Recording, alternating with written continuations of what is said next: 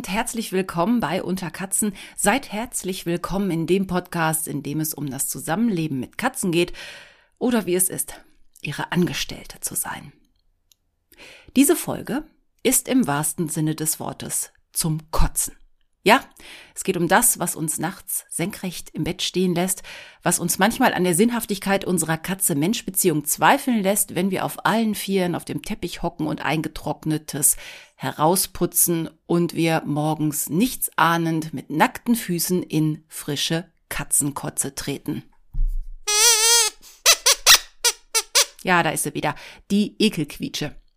Und ich verspreche euch, ja, es wird so sein, sie wird in dieser Folge im Dauereinsatz sein.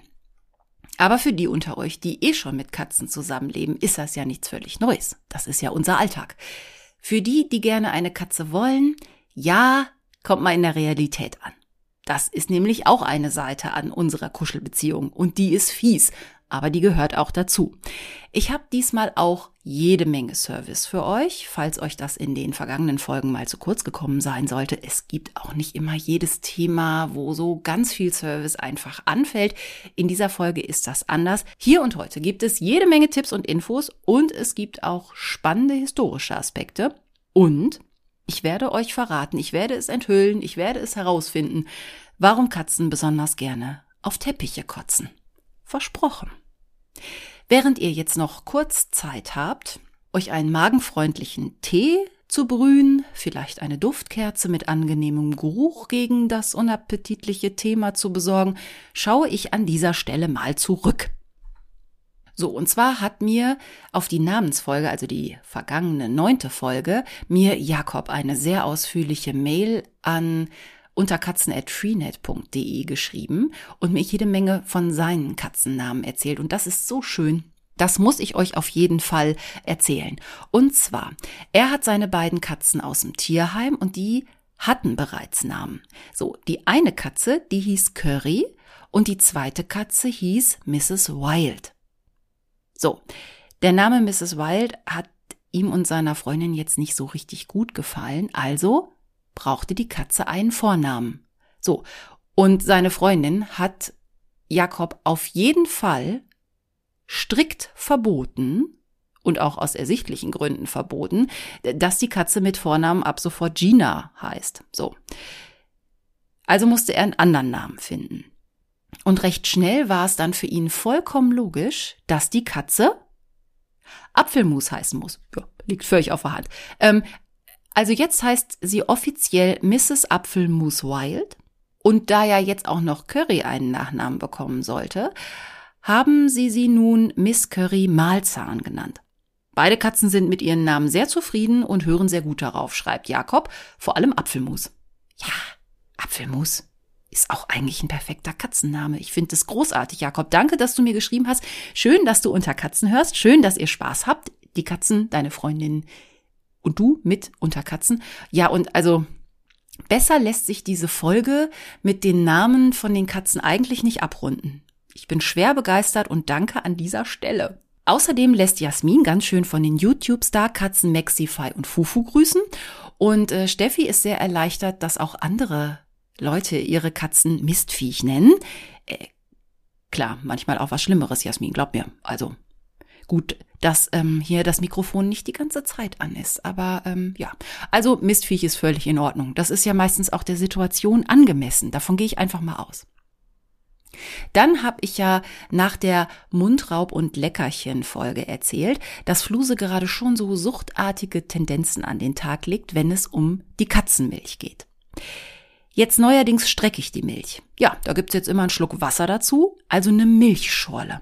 Für die schlanke Linie. Die darf allerdings mir nicht zu dünn geraten, weil wenn die Mischung nicht ganz richtig ist, dann äh, geht sie nicht ran. Das ist ihr dann zu dünn. Also ich muss wirklich das Mischverhältnis gut austarieren. Und so kommen wir auch viel länger mit unseren Vorräten aus. Was da übrigens sehr interessant ist, ist, dass im Zuge dieser Milcheinforderung durch Fluse immer am Kühlschrank jetzt auch Fredo immer angelaufen kommt, wenn er uns hört und hört Kühlschrank auf, Kühlschrank zu und dann nutzt er die Gunst der Stunde. Wenn Fluse also an ihrer Milch oder an ihrer Schorle schlägt, dann ist sie ja abgelenkt und er kann an ihrem Po schnuppern. Das findet er gut. Sie eigentlich überhaupt nicht. Normalerweise setzt es dann sofort ein paar Ohrfeigen und dann gibt's Gefauche. Aber da sie ja auf dem Milchtrip ist, hat er ja freie Bahn. Denkt er.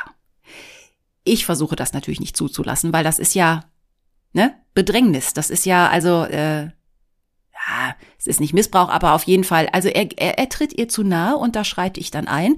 Also lenke ich ihn dann meistens mit seinen eigenen Leckerchen ab. So, merkt ihr was? Ja. Naja, egal. Also der ist eh zu dick. Wir müssen vielleicht demnächst mal irgendwie über Diät nachdenken. Äh, oder äh, hier schon mal ein Teaser auf die nächste Folge, aber das äh, erzähle ich euch dann am Schluss dieser Folge. So, dann hatte ich euch ja erzählt, ich weiß nicht mehr genau in welcher Folge, ihr wisst es bestimmt besser als ich, ist ja auch egal, dass äh, ich seit einiger Zeit eine unangetastete, sehr teure Flasche Lachsöl in meinem Kühlschrank stehen habe. Und da Fredo gerade wieder etwas schuppiges Fell hat, fiel mir dann beim Bürsten wieder dieses Öl ein. So, dann bin ich also nach dem Bürsten in die Küche und habe so ein bisschen in ein Schüsselchen gepackt, diesmal pur, weil ich dachte, naja, wenn er es nicht mag, dann ist nicht das, die ganze Futterration auch wieder versaut. Also Schüsselchen. So, ja, und stattdessen kam Fluse sehr interessiert schnuppernd in die Küche und dachte, was ist hier? Gibt's hier Fisch oder was? Und dann habe ich das Ölschälchen einfach mal neben den Wassernapf in die Mitte zwischen den beiden Fressplätzen gestellt und sie kam neugierig an und tauchte dann auch so vorsichtig die Zunge in das Öl, war irritiert, aber auch interessiert und hat dann angefangen, vor sich hin zu schlecken. Aber sie hat nicht geschleckt, wie sie Milch aufschleckt. Das kennt ihr ja, Zunge rein und dann so ein bisschen hoch. Die, also das Öl oder die, die Flüssigkeit so ins Maul hoch transportieren. Nee, sie hat angefangen zu kauen. Das war ganz seltsam. Sie hat ihre Zunge reingehalten und dann hat sie den Kopf gehoben und hat komisch gekaut, als hätte sie noch irgendwas Klebriges zwischen den Zähnen. So, das macht sie sonst eigentlich irgendwie nur, wenn es mal ein bisschen Camembert gibt, weil der halt wirklich sehr, sehr klebrig ist an den Zähnen. Und genauso hat sie es mit dem Öl gemacht. Also man kennt es ja als Mensch auch. Ich habe schon mal ähm, Olivenöl durch die Zähne gezogen. Manchmal soll man das auch kauen. Also Öl kauen ist ja ein feststehender Begriff. So, ja, meine Katze kaut jetzt auch Öl. Gut, die war auf jeden Fall mit diesem Teelöffelchen auch eine ganze Zeit lang beschäftigt. Und äh, irgendwann hat Fredo dann auch gemerkt, dass es irgendwas Spannendes in der Küche gibt. Und dann wollte ich ihn halt ablenken. Da habe ich gedacht, na, also schon beide nicht aus dem gleichen Napf, das funktioniert ja eh nicht. Also habe ich ihm extra Tellerchen hingestellt. Naja, er hat dann zwar mal die Zunge reingehalten und gesagt, oh nee. Und Fluse hat in der Zeit ziemlich laut weitergekaut. Ich glaube, da ist auch der ein oder andere Zahn locker. Irgendwie knirscht das. Also, Resümee eigentlich ähm, dieser Anekdote, die ich euch jetzt erzählt habe, ist so ein bisschen, gebt nicht auf. Also nur weil ihr meint, irgendwas funktioniert nicht, manchmal hat irgendwas auch eine zweite Chance verdient, wie eben dieses Lachsöl. Und fürs Fell ist es ja auch gut. Und es kommt auch ein bisschen in dieser Folge vor, auch äh, um den Katzen das, das Kotzen und die Verdauung zu erleichtern, ist ein bisschen Fett nicht das Schlechteste. So, was natürlich in jedem Rückblick nicht fehlen darf, ist mein Bettexperiment. So, wie geht's weiter? Ja, also ähm, ich habe da so verschiedene Sachen, die auch wieder nicht zusammenpassen, aber ich schilder sie euch einfach mal. Also, ähm, ich hatte so eine Nacht wieder von Sonntag auf Montag. Da gab's Sonntag wieder sehr, sehr spät Futter. Und um 5 Uhr ging Fredos Hungertirade los. Und da habe ich gedacht, nö, du hast erst um halb elf richtig Fressen gekriegt. So richtig, richtig. Um fünf. Nee, das ist zu kurz. Da habe ich die Tür zugemacht. Dann gab's leise vor der Tür trauriges Gewische. Ich bin dann einmal so gegen 6.30 Uhr kurz mit äh, der Wasserspritze aufgestanden und habe denjenigen verscheucht, konnte ihn aber nie mehr sehen. Irgendwas hat die Flucht ergriffen. Und dann habe ich mir mal Watte in die Ohren gesteckt, war auch mal eine neue Erfahrung. Und ähm, dann war es eigentlich, dann war Ruhe. Dann hatte ich die Nacht vom Montag auf Dienstag, da bin ich nach einer Serie ganz alleine ins Bett gegangen, habe die Tür schon mal zugemacht und es ist halt nichts vor der Tür passiert, die ganze Nacht. Also alles war okay. Um 5 Uhr gab's dann äh, Frühstück. Ich musste zwischendurch mal aufs Klo, das war auch in Ordnung. An dem äh, Abend vorher hatten sie früher Fressen gekriegt. Also da war 5 Uhr Frühstücken schon völlig in Ordnung. Mm, und dann habe ich die Tür wieder hinter mir zugemacht und alles war super. Also, da habe ich so gedacht, jetzt haben sie es geschnallt? Ich kann euch in der nächsten Folge, die ich erzähle, sagen, ja, guck mal, Tür zu ist einfach äh, super duper. Ja, und dann kamen so überhaupt so ein paar einsame Nächte, deshalb dachte ich ja, ne, so, ähm, wir haben wieder einen Durchbruch. Dann hatte ich Dienstag auf Mittwoch in der Nacht am Tag äh, dazu, also ich hatte auch Frühschicht. Da war Fluse sehr anhänglich. Die ist früh abends mit mir ins Bett gegangen. Dann hat sie wieder so halb auf meiner Hüfte gelegen. Irgendwann waren beide da. Also es war eine sehr, sehr enge und warme Nacht. Und äh, ja, da ging Fredos Hungerstress ab zwei Uhr los. Und das ist echt doof, weil ähm, mein Wecker klingelt das erste Mal um kurz nach drei. Und wenn man dann nur noch so eine Stunde hat, ah, das war irgendwie Mist. Dann habe ich versucht, sie rauszuwerfen und Fluse hat es diesmal geschnallt, dass ich sie rauswerfen wollte und ist nicht zur Tür rausgefitscht, sondern unterm Bett verschwunden. Und ah, dann habe ich einfach nur gebetet, lass, lass mich schnell wieder einschlafen und gib mir doch einfach Ruhe bis kurz nach drei und dann gibt's eh Futter. Ja, irgendwie hat es dann auch geklappt, aber so richtig befriedigend war das nicht. Also ich habe jetzt noch zwei Wochen Frühdienst und oh, da will ich einfach mal durchschlafen. Also ähm, es, es wäre schön, wenn wir in dieses Stadium von ungefähr anderthalb Wochen zurückkehren könnten, wo ich einfach alleine ins Bett gehe und die Tür hinter mir zumache und ihr macht nichts. Vielleicht sollte ich sie einfach abends so fett abfüttern, dass sie einfach so satt sind und auf nichts mehr Bock haben. Ich weiß, das ist nicht so die richtige Variante, aber vielleicht sollte ich das einfach nur mal des Experimentes halber einfach komplett so durchziehen. Oder ich reagiere mal äh, auf den Rat von Nadja. Die hat mir nämlich bei Insta geschrieben, totstellen soll total gut funktionieren. Und zwar komme, was da wolle, totstellen. Und ähm, ja, das hat bei ihren total gut funktioniert. Die haben das geschnallt. Allerdings sind das auch sehr schlaue und fügsame Katzen. Und ähm, das sind auch so ach, so Wunderexemplare, wie sie das bis jetzt so geschrieben hat. Und sie hat schon viele gehabt und lebt auch immer mit mehreren zusammen. Ähm, was bei ihr auch gut funktioniert, und zwar, dass sie den Katzen ein eigenes Schlafzimmer gibt, da die Tür zumacht und die würden das auch so verinnerlichen, dass sie dann äh, von selbst abends in diesen Raum gehen.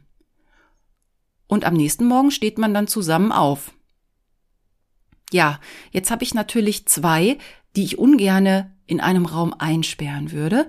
Das hieße ja schon, ich bräuchte zwei Schlafzimmer für meine Katzen. Und Nadja, du kennst natürlich jetzt nicht meine Wohnverhältnisse hier, aber so viel Platz habe ich jetzt auch nicht. Und es gibt nicht genug Türen in dieser Wohnung, außer jede Katze schläft im Klo.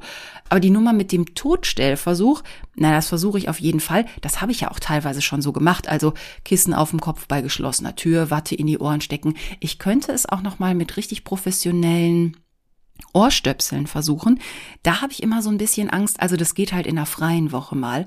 Das traue ich mich halt nicht, wenn ich Dienst habe. Ich hätte echt Angst, ich würde den Wecker nicht hören. Und dann haben wir ein richtiges Problem, weil Frauchen muss ja auch noch einen Job haben, um Katzenfutter zu kaufen, um sich nerven zu lassen. Also ähm, Gemach, Gemach.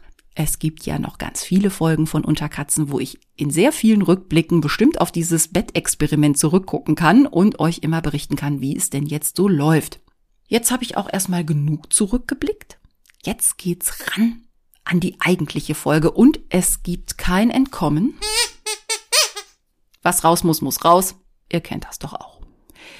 Ja, es klingt ja jedes Mal, als wenn die Katze stirbt und es ist ein wahnsinniges Theater und die Geräusche klingen, als braucht man eher einen Exorzisten, aber meistens reicht dann doch eine Rolle Küchenpapier. Ja. Kotzen, Erbrechen, Mageninhalt hochwürgen, ähm, ja, jeder von uns kennt's, aber Erbrechen ist ja für Katzen eigentlich normal und auch eine Art der Selbstreinigung. Das sollte uns eigentlich auch immer klar sein. Und es sind ja auch so reinliche Tiere, ähm, die sich ja gefühlt permanent immer putzen. Und dementsprechend haben die jede Menge Haare abgeleckt und auch runtergeschluckt. Und normalerweise kommt da so ein Katzenkörper auch mit klar. Die kacken die Haare dann einfach unverdaut wieder mit aus und alles läuft gut.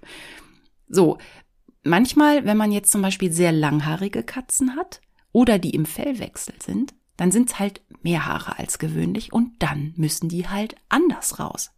Sonst kriegt die Katze einen Darmverschluss oder was anderes Schlimmes und das will ja auch keiner von uns. Und da ist es doch besser, sie kotzen. Und damit ich nicht immer das Gleiche sage, habe ich gedacht, ich gehe auch mal ins Österreichische und werde von Speibe sprechen obwohl es geht nicht so richtig gut über die Lippen, oder? Oder ich nehme das vornehme deutsche Vomitation, kann man auch sagen, Und wo wir da gerade so hochgeistig unterwegs sind, hier der versprochene historische Schlenker in Sachen Kotze. Und zwar gibt es da etwas, das nennt sich Beozoa oder auch Magenstein. Und eigentlich ist das die Verklumpung aus unverdaulichem Material. Also Haarballe zum Beispiel, das gibt es sogar bei Haien. Die spucken auch irgendwie sowas aus. Und man kennt das natürlich auch von Greifvögeln. Da ist es halt Gewölle und halt eben von Katzen. So, bei, bei Bezoaren ist es so, dass die dann auch wirklich hart und fast schon versteinert sind. Und anders zum Beispiel als Pferde und Ratten, habe ich gelernt bei meiner ähm, Recherche, die können ähm, gar nicht kotzen. Man sagt das ja auch. Man hat schon ein Pferd vor der Apotheke kotzen sehen. Dieses, ähm, dieses Sprichwort oder diese Redensart habe ich nie wirklich verstanden. Aber jetzt verstehe ich es schon, weil also Pferde und Ratten können nicht kotzen. Das hat was mit deren Verdauungsprozess zu tun. Die können irgendwie nichts zurückwürgen. Und die haben das nicht. Aber ähm, Greifvögel und Katzen zum Beispiel können sowas hochwürgen. Und ähm, bei speziell bei Katzen heißt das Trichobezoar. Ne? Und dann dieses Ding bildet sich dann halt im Magen der Katze oder des Greifvogels und ähm, wird halt als Gewölle hochgewirkt. Und dann ist das halt so ein Haar, so eine Haarwurst, die halt rauskommt. Jetzt war es so, dass die Bezoare im Altertum zum Beispiel sehr, sehr beliebt waren. Und, die, und dieses Ding kennen ganz viele Kulturen. Und denen wurden auch magische Kräfte zugesprochen.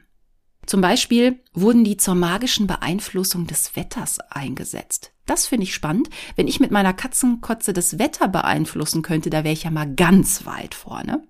Man hat diese Bezoare auch bei Wiederkäuern gefunden. Da war dann so eine, das war dann so eine Mischung aus Haaren und Pflanzenresten, die dann irgendwie verfilzt sind.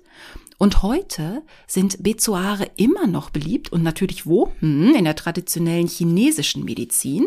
Denn sie sollen ja, medizinische Eigenschaften haben und werden zu hohen Preisen gehandelt. Ja, da sehe ich auch schon wieder ein Geschäftsmodell. Vielleicht sollte ich ja aus meinen Bezoaren hier, meinen eigen hergestellten, auch irgendwie was machen. Vielleicht kann ich die noch bei eBay verticken. Ich, ich weiß es nicht. Aber hier ein ganz interessanter Fun Fact. Im November 2017 wurde ein 140 Gramm schwerer Magenstein eines Hausschweines für drei Millionen Ruan, das sind umgerechnet 400.000 Euro, verkauft. So, und diese Dinger sollen vor Vergiftung schützen. Das hat man damals gedacht. Und auch im Mittelalter wurden die zum Beispiel in kostbare Schmuckstücke verarbeitet. Dann hatte man so ein Ding, das hing an einer Kette und drumrum war halt hübsch filigran mit Gold oder irgendwas, ne? War so eine Einfassung gemacht und da drin war der B2A und deshalb an einer langen Kette, damit man den in ein Trinkgefäß tauchen konnte. Und dann soll das Getränk nicht mehr giftig gewesen sein. So äh, die Theorie und so der Glaube. Und wer von euch äh, die Harry Potter Romane gelesen hat, ich weiß nicht, ob es in den Filmen auch so explizit dargestellt wurde, aber in den Büchern 1 und 6 gibt es auch Bezoare, die als Heil- oder Zaubermittel eingesetzt werden. Also seht ihr, dieses ganze Katzenwissen kann euch überall in der ganzen Welt halt weiterhelfen. Also, wenn ihr mal von Günther Jauch gefragt werdet, ne, was ist das? Das ist ein Bezoar. Wenn man das jetzt nicht will, fangen wir doch einfach mal mit dem Service ganz vorne an. Was halt wirklich total hilft, damit die Katze gar nicht erst was hochwürgen müsst und ihr es wegputzen müsst, helft den Katzen und bürstet eure Miezen. In dem Moment, wo die Haare mal, die losen Haare mal runter sind von der Katze, kann die die auch nicht mehr ablecken, runterschlucken und weiß dann nicht wohin damit.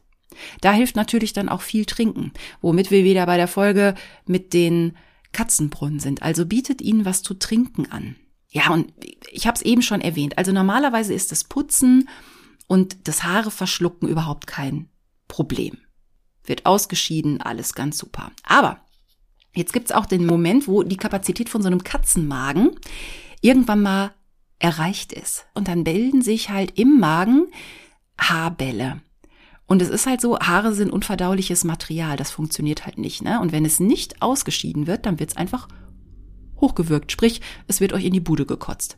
Jetzt muss man natürlich schon gucken, was ist normal und was ist krank. So, normal ist halt schon, wenn die Katze auch noch Gras frisst, wenn sie rausgeht, dass sie ab und zu mal was hochwirkt, So, das ist völlig normal. Und auch gerade, wenn sie draußen ist und, und, und Mäuse fängt, auch das wird manchmal mit hochgewirkt, weil da sind halt auch Sachen drin, die kann die Katze nicht verdauen. Da sind Knöchelchen drin, Fellreste. Und so macht's ja auch eine Eule oder ein anderer Greifvogel. Da wird halt mal Gewölle hochgewirkt, damit es halt im Bauch keine Probleme gibt. So, und um der Katze das ein bisschen zu erleichtern, gibt's natürlich Möglichkeiten. Also es gibt zum Beispiel ganz spezielle Leckerchen, die sollen helfen. Da insbesondere gibt es eine, eine Malzpaste, die in, zu, im Zoofachhandel angeboten wird. Und letztendlich ist da halt auch Fett drin in so Pasten. Davon soll man denen ja jetzt auch nicht eine ganze Tube geben, sondern halt mal das, was man sonst so vielleicht auf eine Zahnbürste drauf macht, ne? So ein Stückchen Paste. Ähnlich funktioniert halt auch äh, ein gutes Öl oder auch mal so ein ganz kleines Itz Butter. Vielleicht dürfen Sie dann doch mal das Buttermesser ablecken. Also ein ganz, ganz kleiner Teil Öl. Das ist einfach gut, um es leichter ausscheiden zu können. Und ähnlich funktionieren diese Malzpasten halt auch. Die erleichtern der Katze letztendlich das Ausscheiden der Haare flutscht dann alles irgendwie ein bisschen besser. Was halt auch funktioniert und was die Katzen eher dazu bringt, halt auch sich zu erbrechen, ist das berühmte Katzengras. Da gibt's unterschiedliche Arten. Also ich würde immer zwei Arten unterscheiden. Und zwar ist das einmal so eine Art, das sind Süßgräser. Die sind weich, die sehen auch so aus, die sind auch aus, aus ähm, Getreide hochgezüchtet, die sind meistens etwas hellgrüner und sehen halt wirklich aus wie Gras. Und äh, die kann man auch selber ziehen, so als Sprösslinge. Ja, ich habe das auch schon mal gemacht. Ähm, kann man machen. Man kann die auch fertig ähm, kaufen und dann einfach nur, ähm, dass das Getreide in so einer Schüssel ist und dann muss man lange genug gießen. Es ist schon sehr von Vorteil, wenn das irgendwo steht, wo man nicht dauernd dran stößt. Also ich hatte schon Wohnungen voller keimender Körner und Getreide, die ich dann halt sehr aufwendig wegsaugen musste. Also ich kaufe immer gerne das, wenn das schon richtig, wenn schon richtig was Grünes dran ist, dass man es direkt einsetzen kann bei der Katze. Weil wenn man vier Wochen, so lange dauert das teilweise, bis da mal was Grünes rauskommt. Das dauert einfach zu lange. Wenn ich irgendwo Katzengras sehe, im Baumarkt zum Beispiel oder im Blumengeschäft, manchmal auch im Supermarkt in der Gemüseabteilung, dann nehme ich das halt mit, so ein Topf. Was kosten die irgendwie zwischen zwei und drei Euro? Da brauche ich mir ehrlich gesagt jetzt nicht die Mühe machen und das alles selber anzüchten. Der Vorteil natürlich, wenn man es selber anzüchtet, weiß man, es ist halt nicht gespritzt. Das wisst ihr halt bei Pflanzen, die ihr halt fertig wo kauft, nicht wenn es nicht explizit dran steht. So. Gut, wenn eure Katzen natürlich nach draußen gehen, können die auch einfach auf der Wiese an, an Gras kauen. Das machen sie ja auch. Das ist ja dann auch gut. Die wissen schon ganz intuitiv, was ist gut für mich und für meinen Magen. Ja, und dann gibt's noch dieses andere Gras. Das ist so ein Zyperngras. Cyperus zumala heißt zum Beispiel das, was ich ganz oft habe. Das ist so ein Genau, das ist so ein etwas dünneres, dunkelgrüneres Gras und es hängt so, also bis noch, wenn noch keiner dran gekaut hat, hängt so ein bisschen buschig nach außen. Und das muss ich ja sagen, mögen meine viel lieber. Ich weiß nicht, ob das knackiger ist oder besser. Schmeckt auf jeden Fall sowohl meine, speziell Fredo, als auch die von meiner Mutter stehen auf dieses etwas längere, dieses Zyperngras einfach noch mehr. Es gibt auch noch sowas wie Zimmerbambus, aber ihr könnt ja da auch, ähm, wenn ihr euch unsicher seid und noch ähm, Unterstützung braucht, geht in den Zoofachhandel da könnt ihr euch auf jeden Fall auch beraten. So. Und ich finde, dass gerade dieses Zyperngras auch, bevor es angekaut ist, auch sehr dekorativ aussieht, weil es halt grün und saftig aussieht. Ich glaube, das würde ich auch knabbern. Und oft ist es so, man kommt mit dem Katzengras nach Hause, stellt es hin und dann geht natürlich bei manchen sofort die Kotzerei los. Bei meinen gar nicht so. Von daher glaube ich, dass es schon ganz gut funktioniert. Also wir haben Malzpaste, was hilft, Katzengras, was unterstützt und so ein bisschen Fett. Also ihr solltet mit dem Öl wirklich vorsichtig sein. Also so ein Teelöffel pro Woche heißt es, ne? Wir wollen sie ja auch nicht fett füttern und es soll ja auch wirklich nur unterstützen und erleichtern beim Ausscheiden der Haare, ne? Weil zu viel Öl hat halt auch den gegenteiligen Effekt und kann ganz schnell zu Durchfall oder Erbrechen führen. Und wenn, benutzt ganz hochwertiges Öl. Das kann ein Distelöl sein, das kann hochwertiges Rapsöl sein, Leinöl, Walnussöl, Hanföl. Äh, es gibt auch Nachtkerzenöl zum Beispiel, sowas ganz Spezielles. Das ähm, ist auch gar nicht so schlecht, habe ich gelesen und selber noch nicht ausprobiert. Ich glaube, ich sollte es mir mal, wenn ich mir das Fell von Fredo so angucke, durchaus mal zulegen, ähm, weil das halt auch ähm, sehr gut gegen Schuppen, Juckreiz und Ekzeme helfen soll, also gegen ein schlechtes Hautbild oder Fellbild.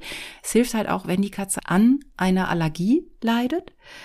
Kann man ins Futter machen oder man kann es auch direkt auf die Haut auftragen. Also ich glaube, dieses Nachtkerzenöl werde ich mal versuchen. Ist ja ein bisschen wie bei Menschen, ne? Wenn wir irgendwie, wir können uns ja auch Öl irgendwo hinschmieren. und dann ist die Haut wieder besser. Also ich habe diesen Tipp aus dem Netz. Wenn ihr gerade zu dem Thema Nachtkerzenöl vielleicht Tipps habt, gerne her damit. Mm, und ich werde einfach mal gucken, ob ich das überhaupt irgendwo kriege. Wahrscheinlich muss man das auch im Internet bestellen. So habe ich das noch nirgendwo gesehen oder vielleicht gibt es das auch in der Apotheke. So, wenn ihr jetzt die Katze darin unterstützt habt, dass sie kotzt, dass sie es hoch wirkt, ja, es ist halt kräftiges Würgen, ne? Ihr kennt das. Die Katze stülpt sich ja in diesem Moment, wo sie wirkt, quasi von innen nach außen, damit halt was kommt. Muss sie ja auch. Wie soll sie es denn sonst schaffen? Sie hat halt keine Finger, so wie wir. Also muss sie komplett Muskeln anspannen, um diesen Wirkreflex hinzukriegen. Und dann kommt natürlich auch schon mal ein bisschen Mageninhalt raus. Also, ja, oder wenn man einfach zu viel gefressen hat, ne? Also, das kennt ihr ja auch.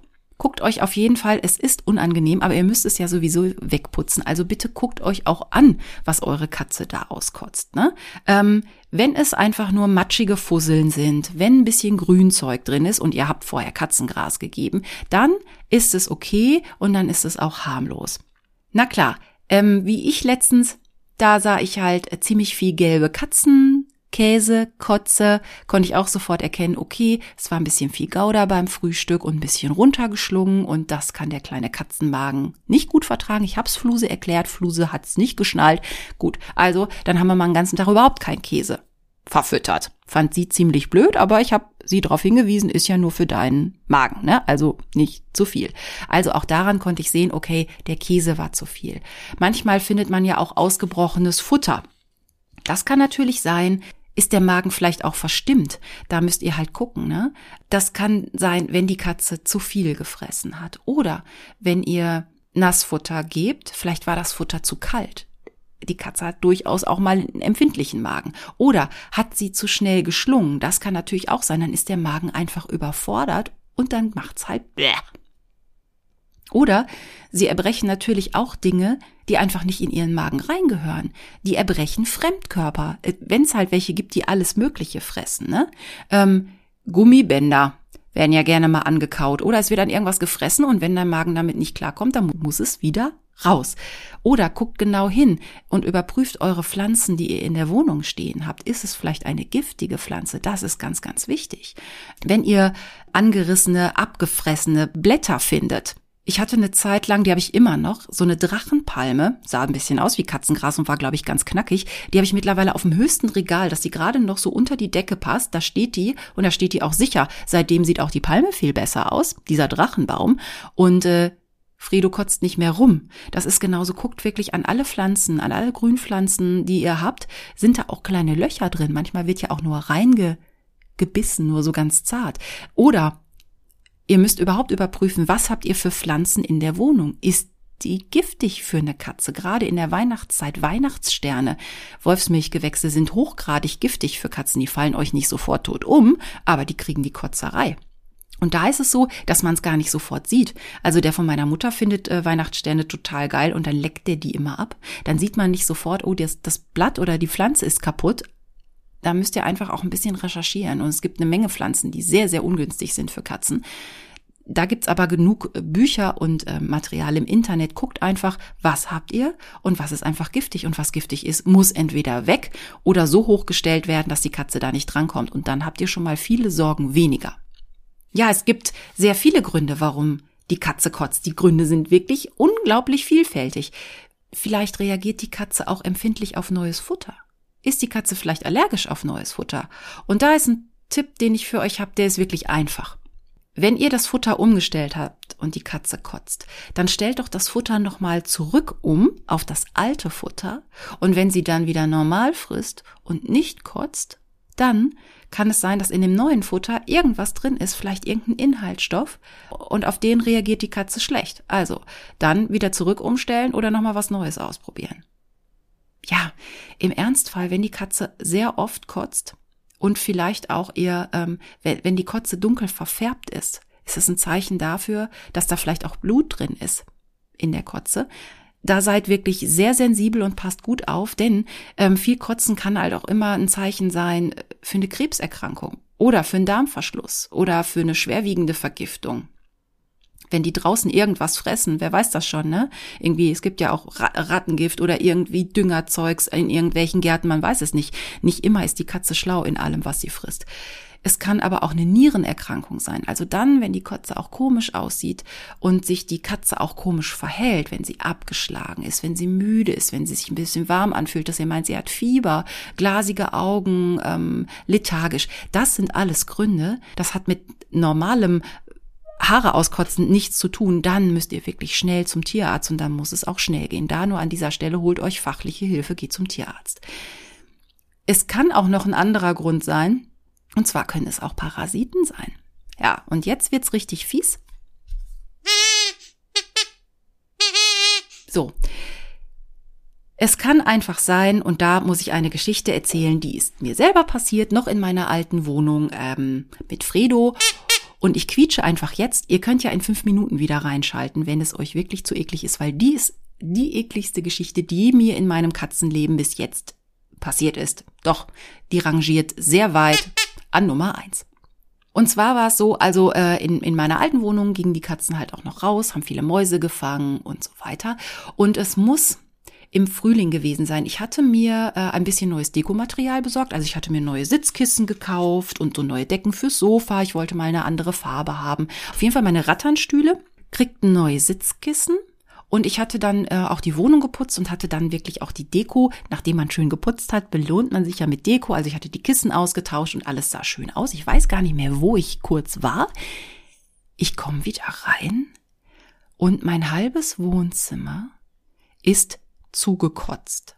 Die Fliesen, beide Ratternstühle und auf einem der Ratternstühle saß halt so ein armer Fredo der noch ganz benommen war und dem auch noch ein bisschen Spucke aus dem Maul hing. Dann habe ich mir das so angeguckt und ich dachte, ja toll. Und dann, ähm, ja, habe ich mir die Kotze ein bisschen genauer angeguckt und habe gemerkt, hm, mein Kater hat leider Würmer und zwar einen Bandwurm, denn es die Kotze bestand halt aus Teilen dieses Bandwurms.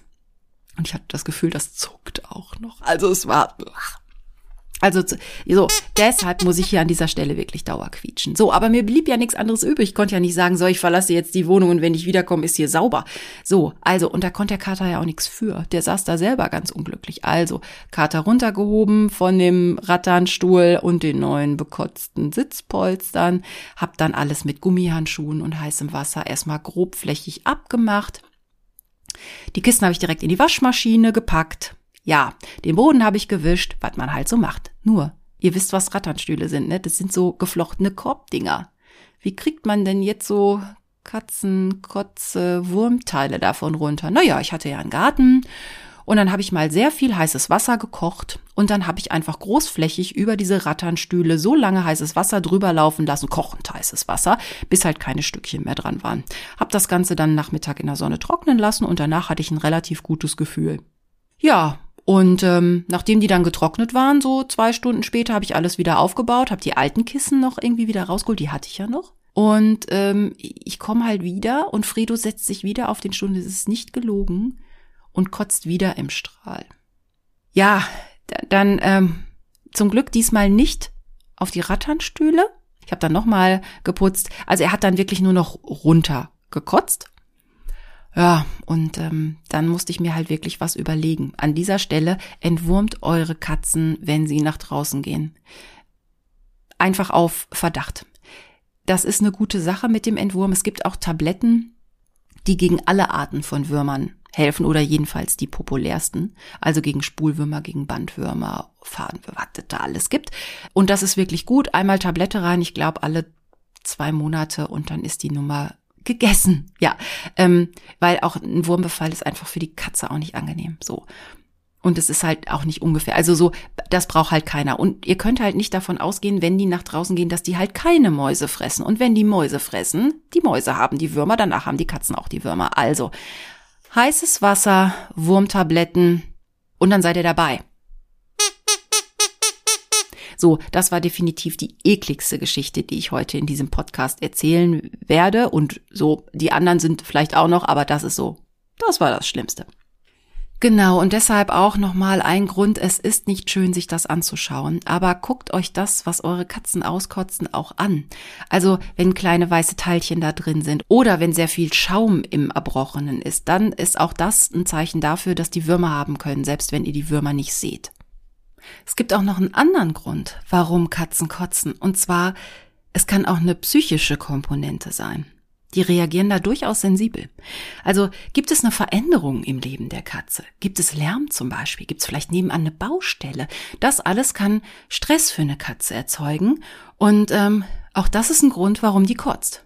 Also überprüft auch das, wenn ihr meint, es liegt nicht am Futter und es liegt an verschiedenen Sachen nicht. Dann kann es wirklich, ja, psychisch so sein. Oder selbst Langeweile soll Katzen kotzen lassen. Also, wenn man die Katze vernachlässigt, Manche Katzen haben auch Depressionen, das kommt halt bei denen auch vor. Dann wäre es vielleicht auch mal der richtige Zeitpunkt, um vielleicht über eine zweite Katze nachzudenken. Oder einfach mal mehr Zeit mit dem Viech zu verbringen. Auch das kann es einfach sein. Die fühlt sich vielleicht vernachlässigt. Ja, und ihr könnt auch ein bisschen drauf achten, ähm, wie oft die Katze kotzt. Also wirklich viele Tage immer wieder und immer wieder. Dann ist es auch ähm, gut, wirklich mal das vom Tierarzt überprüfen zu lassen. Und gerade wenn noch andere Sachen halt dazukommen, ne? oder sie hat Durchfall und diese Abgeschlagenheit, von der ich eben schon sprach, und diese anderen Symptome, die noch dazukommen. Was natürlich schon sein kann und was auch nicht ungewöhnlich ist, was meine machen, meine schaffen es manchmal nicht im ersten Moment. Also dann gibt's so drei Kotzintervalle hintereinander. Und man läuft auch gerne hinterher. Dann hat man da gerade was weggeputzt, dann schleppt sie sich zum nächsten und kotzt da wieder. Also so dieses in Etappen kotzen ist jetzt auch nicht so ungewöhnlich. Vielleicht ist sie beim ersten Mal einfach nicht fertig. Und wenn man jetzt so als Mensch mal dran denkt, wenn es einem richtig schlecht ging, auch dann ist es ja so in Intervallen, ne? Dann beruhigt sich der Magen wieder, dann kommt noch mal was. Also so, ne? Wenn ihr euch zurückerinnert, ne, gerade so an so Katergeschichten nach langen durchge zechten Nächten und wilden Partys, wer sich noch erinnern kann, der ein oder andere von euch, ähm, auch da ist es ja so, das kommt halt mal so in Intervallen, das ist bei der Katze ähnlich. Ja, und die Katze hat eben ein hochsensibles Brechzentrum, das finde ich einen sehr, sehr schönen Satz. Und ähm, es ist ja eigentlich auch ein Segen für die Katze. Es ist ja notwendig. Ne? Also ich nannte es vorhin schon einen Selbstreinigungsprozess. Es ist ein Schutzmechanismus, damit halt Fremdstoffe möglichst schnell wieder rauskommen. Das ist halt gut. Also beobachtet euer Tier, was ist da los und halt notfalls zum Arzt. So, und um es nochmal wirklich zu sagen, Kotzen ist ein Reflex. Der ist nicht steuerbar und nicht kontrollierbar. Sagt jedenfalls die Theorie. Gut, wir denken manchmal, doch, das macht die jetzt nur, um mich zu ärgern?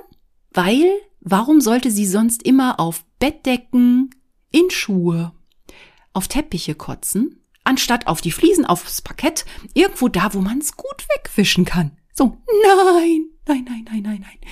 Das macht sie ja nicht. Und habt ihr das schon mal beobachtet, wenn die Katze kotzt, dass sie sich wirklich noch dahin schleppt? Wirklich bis auf den Teppich schleppt und dann? So. Ja, also manchmal kann man es beobachten. Und bei manchen merkt man es ja auch schon vorher, weil sie es ja geräuschlich ankündigen. Da sind wir beim schönen Thema Kotzgeräusche. Ähm, ich werde das jetzt nur beschreiben. Ich habe jetzt nicht darauf gewartet, hier von meinen noch irgendwie was aufzeichnen zu können oder mir von irgendwelchen Videos, die es im Netz gibt, noch irgendwie den Ton zu ziehen. Also so viel Untermalung brauchen wir nicht. Aber es ist ja so, dass manche vorher ganz intensiv anfangen zu miauen, so richtig zu jammern und zu schreien. Dann senken sie ja eigentlich den Kopf und dann fängt es halt an, dass die Bauchmuskulatur anfängt zu arbeiten. Die zieht sich ja so krampfartig zusammen. Und mir hat Nadja auf Instagram geschrieben, dass sie auch die Frage hat, woher bei ihrer Katze dieses laute Klopfen kommt, was man hört. Das ist nicht nur ein Wirkgeräusch, sondern es ist ein ganz, ganz lautes Klopfen. Ich weiß auch, was sie meint. Das habe ich auch schon mal gehört. Und ähm, das habe ich auch an einen befreundeten Tierarzt, den ich kenne, weitergegeben, an Dr. Jörg Schwenke. Hier an dieser Stelle auch mal schöne Grüße, lieber Jörg. Vielen Dank für die Antwort. Und er bestätigt auch äh, da meinen Eindruck, und zwar dieses, dadurch, dass gewürgt wird, wird auch dieses Klopfen im Kehlkopf erzeugt. Und letztendlich schlägt auch die ganze Muskulatur an. Und das gibt dann halt bei manchen Katzen diesen Klopfeffekt. Generell ist es so, manche legen eher so ein Husten an den Tag. Bei Fluse ist es so, dass die dann zwischendurch, bevor was kommt, den sich ganz flach auf den Boden drückt und dann macht die immer so So ungefähr. Ich versuche das jetzt mal zu imitieren. Ich habe am Anfang, als ich die hatte, habe ich wirklich gedacht, äh, die hat einen Herzinfarkt oder die erstickt gleich, dass irgendwas so mit ihr nicht in Ordnung ist, weil dieses Husten und dieses, ja, dieses Ersticken, das habe ich bei den anderen Katzen bei uns bis jetzt nie gehört. Das war für mich neu, aber da ist halt auch jede Katze so ein kleines bisschen anders. Es gibt ja auch manche vorher, die so fast so einen Gesang anstimmen. Wir waren am Anfang, ne, bei der Idee, brauche ich einen Exorzisten? Denkt man. Das geht so ein bisschen in die Richtung Kinder, Baby weinen, janken, ein bisschen auch so, als wenn sich zwei rivalisierende Katzen draußen anschreien. Auch da kenne ich ähnliche Geräusche. Bei manchen klingt's sogar wie Jodeln. Und das ist oft das Zeichen, was sie machen, bevor das Gewürge losgeht. Also vielleicht ist es einfach auch für uns so der Weckruf im wahrsten Sinne des Wortes. Schön ist halt, wenn sie es nachts machen. Äh, ich muss jetzt aufstehen, ich muss jetzt gucken, wo hat sie hingekotzt? Kann ich jetzt noch was machen? Denn jetzt kommt der ganz große Service-Part in dieser Unterkatzenfolge. So, ihr wollt's ja, ihr wollt ja den Service und deshalb ist natürlich auch gerade bei dem Thema ähm, wirklich ein großer Fokus, wie mache ich's weg? Was geht am besten? Ja, also Ihr müsst auf jeden Fall immer Papiertücher und Küchenkrepp da haben. Das ist super. Ne? Das kann man wegschmeißen, entsorgen danach, ist total super und saugt auch. Ich habe jetzt gelesen und in vielen Foren auch gehört, ähm, was richtig gut helfen soll, ist halt Fleckentferner und auch Geruchsentferner auf Enzymbasis. Kannte ich bis jetzt noch gar nicht, aber das ist halt ein Allzweckreiniger ohne chemische Zusätze, der auch selber scheinbar keinen Eigengeruch hat. Und dann habe ich mich schlau gemacht und die Stiftung Warentest zum Beispiel hat auch die zehn besten getestet die sind relativ teuer, also schon teurer, als wenn man so einen Allzweckreiniger jetzt irgendwie in der Drogerie kauft für zwei, drei Euro. Also so die, die ich jetzt bestellt habe, da lag die Flasche bei 15 Euro. Aber die sollen wirklich gut sein. Ich kann es noch nicht sagen, weil ich habe es zwar bestellt, aber ich habe das Paket noch nicht bekommen. Und was auch noch dazu kommt, ich warte seit Tagen darauf, dass mal eine Katze hier in diesem Haushalt kotzt. Wenn du darauf wartest, ne? Passiert's ja nicht. Ich will's ja auch gar nicht. Aber jetzt so habe ich gedacht, ich will's ja dann auch ausprobieren. Ich will euch ja meine aktuellen Erkenntnisse dann auch mitteilen. Also diese ähm, diese Fleckenentferner sind noch auf dem postalischen Weg zu mir. Sobald hier irgendwas zu putzen geht, äh, werde ich die ausprobieren und dann werde ich es euch natürlich nachtragen in den nächsten Folgen. Das, ne? Ich mache das ja nicht nur so, nur für mich, ich mache das ja hier auch für euch. Und äh, dann werde ich euch erzählen, ob das gut funktioniert. Aber der Vorteil an diesen enzymbasierten Fleckentfernern ist, dass wohl diese Enzyme auch tief ins Gewebe eindringen und auch da die Flecken quasi auffressen. So ungefähr müsst ihr euch das vorstellen. Und selbst wenn man jetzt gerade keine Katzenkotze da hat, gerade so die eingetrocknete, da muss das richtig Wunder wirken. Ähm, und halt auch Gerüche binden. Mhm. Man kann das aber auch wohl so zum Putzen nehmen. Also, was ich da gesehen habe, da kriegt man irgendwie vollgefettete Backöfen mit sauber und Grillroste und Dunstabzugsauben. Also, ich werde euch von diesem Wundermittel, wenn es denn wirklich ein Wundermittel ist, nein, ich werde euch auf jeden Fall berichten, ob es jetzt gut funktioniert hat oder nicht. So, und generell gibt's ja immer den Unterschied, ist die Kotze frisch oder ist sie eingetrocknet und worauf befindet sie sich? Ne? Teppich, Bett, Polster, Möbel. Auf trockenen, glatten Böden, wenn's gut läuft, nimmt man einfach frisches Küchenkrepp, ein bisschen Glas rein und danach ist die Nummer schnell weggewischt und man packt das Zeug in Müll. Also, was da übrigens auch funktioniert, wenn es noch frisch ist, da könnt ihr auch noch mal Katzenstreu ein bisschen drauf streuen, weil Katzenstreu ja Feuchtigkeit bindet. Dann wartet ihr ein bisschen, bis die ganze Feuchtigkeit in dem Katzenstreu ist und dann könnt ihr es absaugen. Das ist nicht schlecht. Kann man mal versuchen, gerade auf etwas empfindlicheren Teppichen, ehe man anfängt, die Katzenkotze quasi noch in die Fasern rein zu reiben. Das ist nämlich ganz schlecht. Ja, und wenn es irgendwo in irgendeiner Ecke war, wo ihr nicht so oft hinguckt und dann ein paar Tage später denkt ihr, was ist denn da für eine festgetrocknete Lache? Was soll denn das?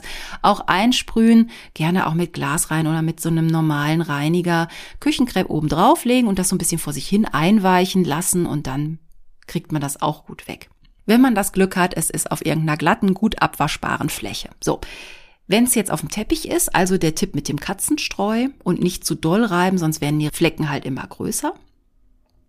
Ich habe jetzt auch gelesen, allerdings selber noch nicht ausprobiert. Äh, ich habe halt auch im Moment gar nichts da. Also äh, wenn ihr Rasierschaum in der Wohnung habt, im Badezimmer, Rasierschaum soll helfen oder auch Shampoo mit ein bisschen Mineralwasser und einem Schwamm. Oder halt dieser Enzymreiniger, von dem ich halt Wundertätigkeiten gehört habe. Das Schöne an diesen Enzymgeschichten soll wohl auch sein, dass das halt auch Gerüche neutralisiert. Das ist natürlich auch gut, wenn ihr ein Problem habt mit eurer Katze, wenn sie euch irgendwo hinpinkelt.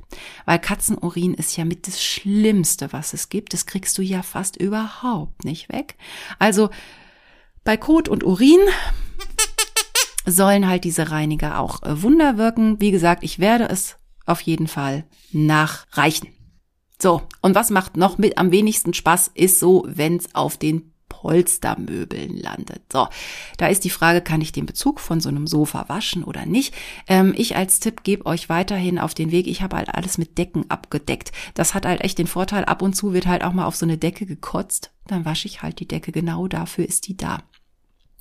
Wenn ihr jetzt aber ähm, solche Flecken auf euren Polstermöbeln habt oder auf dem Teppich, ganz vorsichtig sein, alles was Essig anbelangt. Ich habe da nämlich gelesen und ich kann das gut nachvollziehen, dass Essig den Harndrang von Katzen anregt. Außerdem, wenn man zu viel Essig nimmt, also wenn das zu früh auf den Fleck kommt, wenn er noch zu frisch ist, soll es wohl auch so sein, dass der dann den Geruch im Gewebe fixiert. Das will ja auch keiner. Also vielleicht lasst ihr die Nummer mit dem Essig lieber weg. Ich finde auch, also mit Essig putzen, ich finde, es stinkt. So. Und Katzen mögen das halt auch nicht, ne? Also ich habe von manchen jetzt in dem Zuge auch gelesen, manche würden Essig nehmen, um Katzen von Plätzen zu verbrämen, wo die nicht mehr hingehen sollen, wo sie nicht kratzen sollen oder irgendwas nicht machen sollen. Und dass Leute dann ähm, Wattebäusche getränkt mit Essig irgendwo hingelegt haben. Also aus der Wohnung würde ich aber auch verschwinden. Also äh, für mich ist es halt nix. Ähm, aber halt echt Vorsicht, ne? Weil wenn ihr die Katze dann dazu bringt, dass sie dann zusätzlich dahin pinkelt, äh, dann habt ihr das Problem ja nur noch größer gemacht ein ähnliches Ding und da ist es auf jeden Fall auch äh, verbrieft und wissenschaftlich nachgewiesen. Bitte benutzt keine Reiniger, in denen Salmiak mit drin ist. Das animiert die Katze automatisch zum Falschpinkeln, denn im Urin ist halt auch Ammoniak, Salmiak, das sind alles die gleichen Stoffe. Das ist halt auch sowieso im Urin drin. Und wenn die Katze das riecht, fängt sie halt an, erst recht dahin zu pissen. Also von solchen Sachen, was, was so eine Fleckentfernung anbelangt, bitte lasst von Salmiakreinigern die Finger. Vorsichtig auch bitte bei Spiritus. Gut, da ist Alkohol drin, ne? Aber das kann halt manchmal ähm, A, sehr lange nachriechen und es kann auch so aggressiv sein, dass euch nachher die Farbe aus dem Sofa rausgeht. Das soll ja auch nicht so sein. Also, es gibt ja auch spezielle Polsterreiniger. Dann bleibt doch lieber da, weil das ist dann ne, auf das Polster auch abgestimmt und immer an so einer verdeckten Stelle ausprobieren. Kennen wir ja auch vom Haare färben. Achtung, Achtung, ne, wegen Allergie und so. Also Allergie jetzt nicht beim Sofa, aber wegen der Farbechtheit und so. Also das ist halt so eine so eine Möglichkeit, da nochmal richtig drauf einzugehen. So, ich habe das ja bei Teppichen so gehandhabt, dass ich in meiner Wohnung überall diese klassischen Flickenteppiche habe, die man früher alle bei Ikea kriegt, also noch aus meiner, aus meiner Studentenzeit eigentlich. Naja, ich weiß gar nicht, ob ich die wirklich irgendwann mal richtig schön fand. Es gibt auch welche, die ich mittlerweile habe, die sind so nicht mehr ganz bunt, sondern die haben nur noch eine Farbe da geht's. Ich wollte ja mal weg von denen, aber die sind halt super praktisch, weil die Wohnung ist nicht ganz so nackt. Die Katzen sitzen übrigens auch sehr, sehr gerne auf den Flickenteppichen. Ist halt schöner als einfach so auf dem kalten Fußboden. Und die Dinger einmal draufgekotzt, wenn ich das sehe am nächsten Morgen. Gut, manchmal drehe ich ihn einfach nur um und wenn ich ihn das zweite Mal in die Gegenrichtung umdrehen müsste, dann kommt er halt in die Wäsche. Ne, in dem Moment, wo ich sehe, ah, auf den Teppich gekotzt, hat auch Vorteile. Weil äh, die packe ich in die Waschmaschine, danach packe ich die in Trockner und dann sind die nach dem Putzen, nach zwei Stunden sind die wieder einsatzbereit. Von daher also so Teppiche sind, was das angeht, sind die wirklich gut. Wenn ihr schon überhaupt über neue Einrichtungen nachdenkt, ich finde, man kann sich auch mal dementsprechend beraten lassen. Ich freue mich schon, wenn Ikea irgendwann wieder aufhat und dann will ich das wirklich machen. Wenn ich dann einen neuen Teppich brauche, gehe ich mal hin und lass mich mal fachlich beraten. Und dann frage ich nicht nach so Sachen wie, ähm, wie ist denn da die Farbzusammenstellung? Wie ist da das Wollgemisch? Ist der fair hergestellt? Ich werde auch fragen, kriege ich da Kotze gut von runter?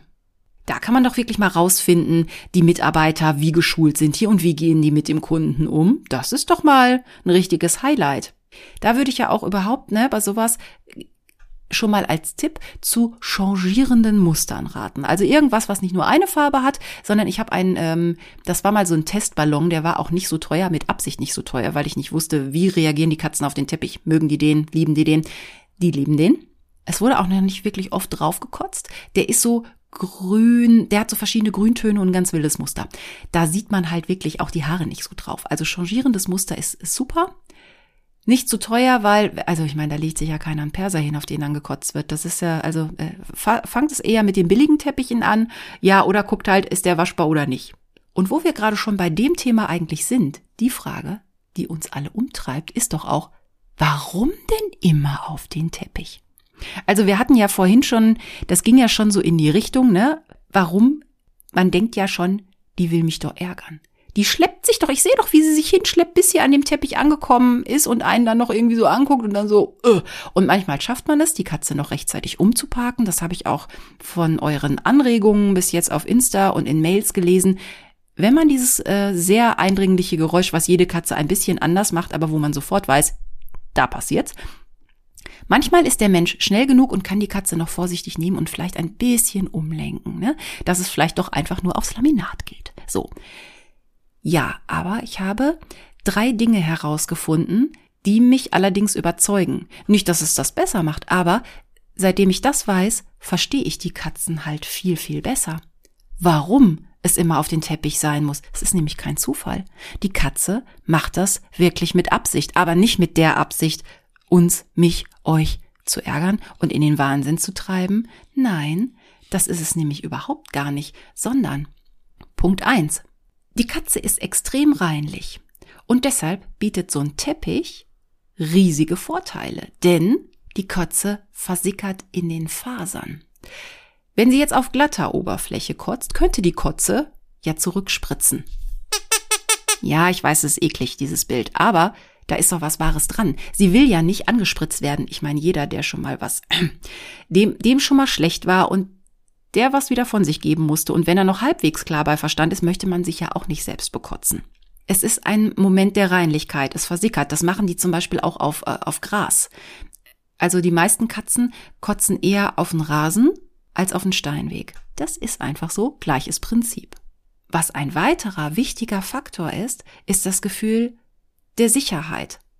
Der Teppich bietet einen weichen Untergrund oder das Sofa oder das Bett. Und ähm, wenn ihr euch jetzt mal vorstellt, die, der Katze, also die, das ist zwar ein halbwegs normaler Vorgang, selbst, selbst wenn sie nur Haare hochwirkt, aber es ist extrem anstrengend für die Katze.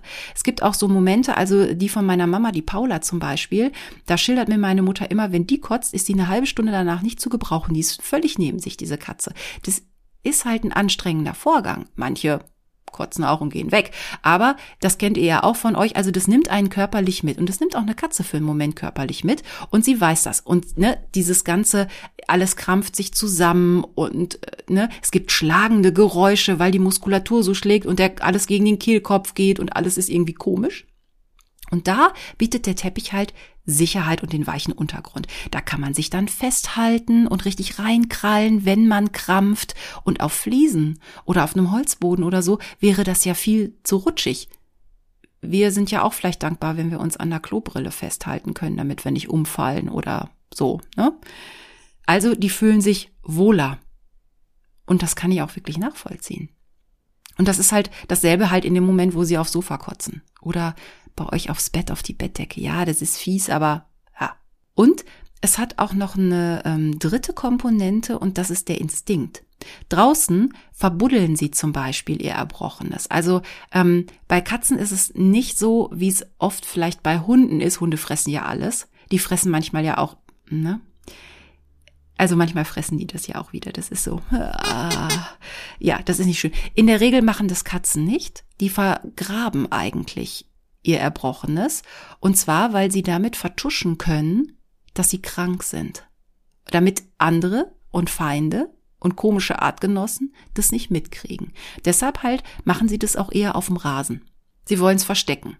Also man hat auch schon gesehen ne, auf Teppichen, dass die Katzen versuchen, das Erbrochene zuzukratzen, wo ja gar nichts ist. So, meine machen das nicht, aber auch das gibt es. Also Reinlichkeit, Sicherheit, Instinkt, das sind alles Gründe, warum so ein Teppich einfach total geil ist, um drauf zu kotzen.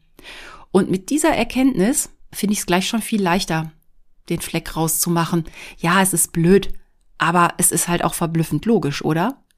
Warum Katzen jetzt allerdings nicht alle, aber manche in Schuhe kotzen? Ja, ich kann auch nicht alle eure Probleme lösen. Also meine kotzen nicht in Schuhe.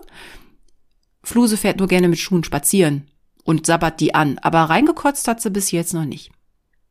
Und was halt ganz wichtig ist, ähm, kommt mir jetzt selber nicht so in den Sinn, obwohl wenn man jetzt gerade, ach, wenn sie zum hundertsten Mal auf den Teppich kotzen, ja, manchmal ist man dann auch einfach genervt, aber bitte bestraft die Katzen nicht. Seid lieber gut vorbereitet, macht es ihnen einfacher, kauft die richtigen Teppiche oder das richtige Putzmittel. Also bitte nicht bestrafen, weil sie machen es wirklich nicht absichtlich. Es ist ein Reflex und es ist ein Selbstreinigungsprozess. Seht es einfach so. Ja, und dann werde ich gleich noch ähm, euch ein schönes Katzengras-Video auf Insta stellen. Da habe ich nämlich gedreht, wie, ähm, wie Fredo reagiert, wenn ich mit dem neuen frischen Pott Katzengras reinkomme. Das fand er super. Mal gucken, ob ich euch das Foto von der Käsekotze noch ähm, bei Insta kurz hochlade. Ist jetzt die Frage, wer guckt sich das an, ne? Aber man kann es ja mal versuchen. Ich weiß auch gar nicht, warum ich es fotografiert habe. Ich mutmaße, dass ich mal meiner Schwester Julia zeigen wollte, so, ne, du Käseschwester, war wohl zu viel Käse. Oder dass ich selber nur gesagt habe, so, ab morgen ist Diät. Heute kriegt sie keinen Käse mehr, weil das war schon zu viel. Ist ja auch egal. Auf jeden Fall existiert irgendwo noch dieses Foto von der Käsekotze. Und ähm, die Quietsche hatte ja heute unglaublich viel Einsatz, die kann ich für heute auch wegpacken. Das war jetzt jede Menge, auch vieles eklige. Wenn euch aber noch was dazu einfällt und ihr auch noch gute Tipps habt, die ich hier vielleicht gar nicht erwähnt habe oder die mir gar nicht in Sinn gekommen sind, auch welches Putzmittel bei euch funktioniert und welche Methode gut ist, um die Malöre halt wieder wegzukriegen, gerade die, die so ein bisschen nicht sofort aufgefallen sind, sondern ein bisschen schwerer zu entdecken waren, Schreibt mir, mailt mir an unter katzen.freenet.de oder postet auf Instagram. Ich reagiere und ich freue mich auf jeden Fall über eure Beteiligung. So. Ja, jetzt fühlt man sich aber auch irgendwie ein bisschen, als wenn man einen Magenbitter braucht oder einen Kamillentee. Ja, gucken, was ich gleich so mache. Auf jeden Fall für die nächste Folge brauchen wir eher eine große Flasche Wasser und Voltaren gegen Muskelschmerzen da wird's nämlich nicht länger eklig, sondern sportlich bei Unterkatzen. In der Sportfolge, also in der nächsten Folge geht es um Yoga, Tischtennis und Angeln und all das, was man sportlich mit Katzen so machen kann. Es geht um den Sport für die Katze oder den Sport mit der Katze oder um den Sport trotz der Katze. Ich bin mal gespannt, was ihr da so erlebt habt. Macht ihr Sport mit eurer Katze? Oder macht ihr zu Hause überhaupt keinen Sport mehr, weil es die Katze stört? Ich weiß, wovon ich rede. Ich glaube nämlich, Fredo mag nicht, wenn ich Zumba im Wohnzimmer mache. Da schickt mir doch mal gerne eure Erlebnisse. Ich freue mich schon aufs nächste Mal. Macht's euch schön.